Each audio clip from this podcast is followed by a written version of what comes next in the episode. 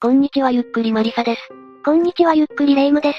本日は一通のハガキによって11年越しに解決した殺人事件、川崎市梶ヶ谷トンネル内女性殺人事件について解説したい。ハガキ一通で解決？犯人の死因が偶然見つかったりしたのかしら？そのあたりも含めて解説したい。事件が起きたのは2006年9月23日午前0時頃だった。川崎市宮前区梶家谷の市道トンネル内で、近くに住むアルバイトで当時27歳の黒沼ゆりさんが胸から血を流して倒れていた。発見したのは帰宅途中の男性会社員で、彼はすぐに110番通報した。黒沼さんは近くの病院に搬送されたが、残念ながら死亡が確認されたんだ。間に合わなかったのね。黒沼さんはケーキ作りが好きで、パティシエになるのが夢だった。食品工場でアルバイトをし、パティシエになるための専門学校の学費に充てていたという。いつか喫茶店を作りたいと言っていたらしい。そのアルバイトからの帰宅途中に事件に巻き込まれたということか。やるせないわね。何か事件について現場とかでわかることはないの？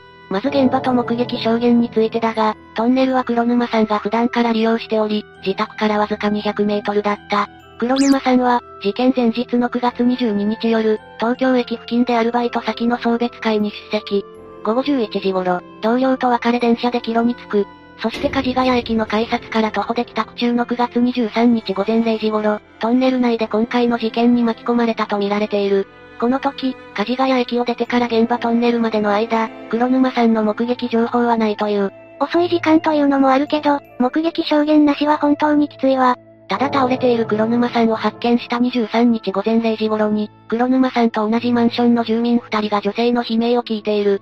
それゆえに最初に会社員が黒沼さんを発見した直前に傷を負ったとみられる。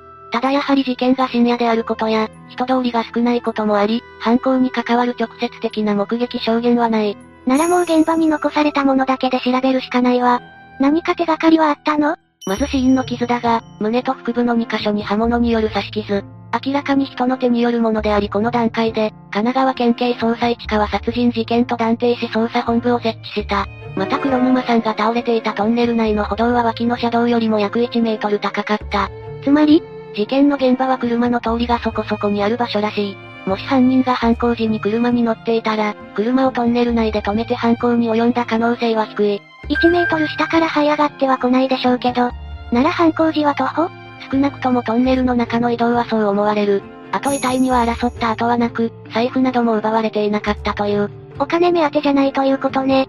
でもこうなると怨恨今までの怨恨ケースが異常なだけかもしれないけど、怨恨ならもっとひどい惨状になるわよね。この段階では何も断言できない。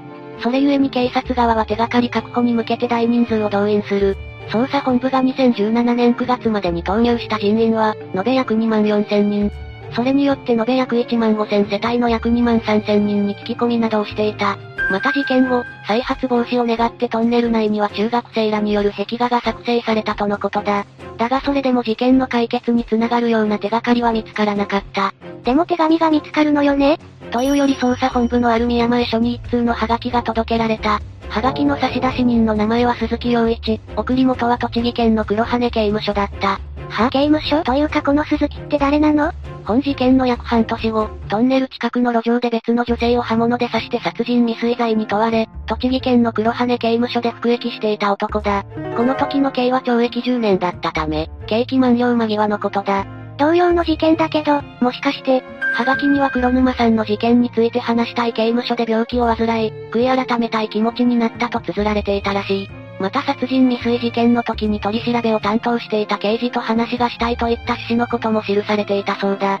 それで指名された捜査員らが刑務所に出向き、事情を聞いたところ、鈴木は以下のように語ったという。女性を誘うと思い、車で付近を走っていた。後ろから静かに近づき、回り込んで犯行に及んだ。黒沼さんは携帯電話を見ていた。言っていることは完全に犯行を認めているわ。でも本当なの？警察側の手の込んだストーリーとかじゃなくて？いや鈴木の説明は黒沼さんの遺体の状況などこれまでの捜査結果と一致した。凶器については捨てたという場所を2点3点させるなど、一部信憑性が疑問視されたが、それでも犯人の線が濃かった。それゆえに、捜査本部は2017年10月、殺人容疑での逮捕に踏み切ったという。手紙と本人の話が決め手になったということね。というのも大きいだろうが、状況的証拠があったのとそれ以前に鈴木は警察から目をつけられていたことがある。というと繰り返しになるが、鈴木は事件について以下のように語っている。事件の直前にバスから降りてトンネルに向かう被害者の姿を見かけた。そこで車で先回りをして被害者の反対側からトンネルに入り、正面から走り寄って犯行に及んだとのことだ。トンネル内では徒歩というのは推測された通りだけど、犯人の言葉だけで逮捕したの？現場周辺の道路に設置された防犯カメラ映像を解析したところ、証言に沿う形で鈴木のものとみられる車が確認されていたんだ。また鈴木の靴から黒沼さんのものとみられる微物が検出されていた。さらにトンネルの近くに残された靴跡によく似た靴が鈴木の職場のゴミ箱に捨てられていたそうだ。一つは鈴木の車が監視カメラに映っていた。二つ目は靴に黒沼さんの痕跡。三つ目は事件現場で見つかった靴跡の靴が鈴木のものと似ていると。あと本事件と鈴木が逮捕された事件現場が近接していたことや、また凶器が刃物だったことなどの類似点から矛盾がないと考えられた。うーん、殺人未遂の時に類似の事件を調べなかったの？時期と場所が近ければ関連疑わない？その時は凶器が発見されないなど物証の乏しさから、本事件で鈴木の逮捕には至らなかったという。ただ捜査本部の元捜査員曰く、99%、鈴木が犯人だと感じていたとのことだ。だが先ほど述べた通り、自供と凶器がどうしても揃わず逮捕に至らなかった。やっぱり凶器が見つからないって大きいわよね。一応、鈴木に対して殺人未遂事件で逮捕された時に、本事件についても話を聞いている。だが鈴木は全く間違っていますなどと一貫して本事件への関与否認。また2007年に殺人未遂で逮捕される前にインタビューを受け、その時間には仕事のミーティングがあったと本事件のアリバイを主張した。でも後に本人の口から自白みたいな言葉が出たということは？ああ、鈴木の日報を見ることのできる人によると、事件当日、仕事は午後7時に終わっていたそうだ。あと、これらの疑いについては後付けで疑ってましたということではなく、殺人未遂の後半中にも質問している。別事件の裁判中に聞いていたの？本当にほぼ10割犯人みたいなものじゃないの？検察側がトンネルの事件もあなたがやったのではないかなどと関与を疑う質問を30以上行ったらしい。ただこれらの質問に対して、鈴木は全ての質問にお答えできませんと供述したそうだ。結果、その時の殺人未遂の事件だけが裁かれ、一審判決で懲役10年が下った。二審でも一審判決を支持、最高裁は控訴棄却で2009年8月12日に刑が確定した。最初は完全に否認の姿勢だったのね。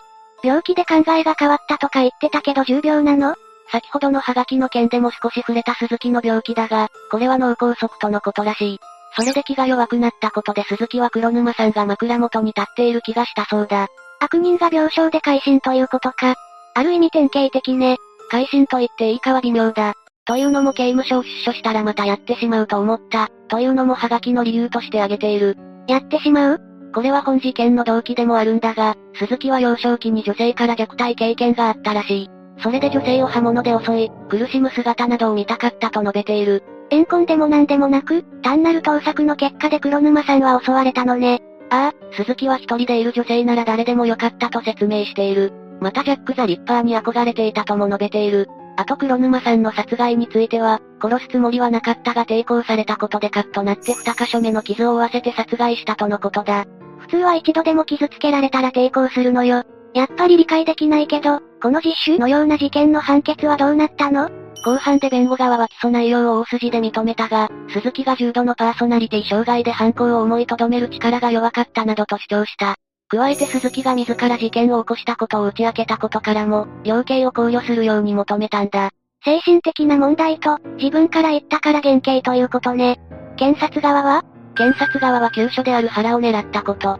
殺傷能力のある出刃包丁が犯行に用いられたことから初めから殺意があったと主張した。これは鈴木の抵抗されたからカッとなって、というのを否定したのかしら？加えて検察側は鈴木の語った、女性の苦しむ顔が見たかったという動機を身勝手と指摘。女性の物色などの準備からも、残虐極まりない無差別殺人、計画的で殺意に基づく犯行とし無期懲役を求めた。計画的と見るかどうかは量刑に大きく関わるところね。本人が外に出たら再犯というのだから、無期懲役もあり得るわ。それらに対して2019年12月13日、横浜地裁は鈴木に懲役28年の判決を下した。裁判長は理不尽で身勝手な事件と述べた上で、人命軽視の通り魔殺人であると指摘した。それでも無期懲役じゃないのか。脳梗塞で28年ならほぼ一生のようなものだけど、でもやっぱり仮釈放に30年かかる無期懲役と、有期刑では全然重さが違ってくるわ。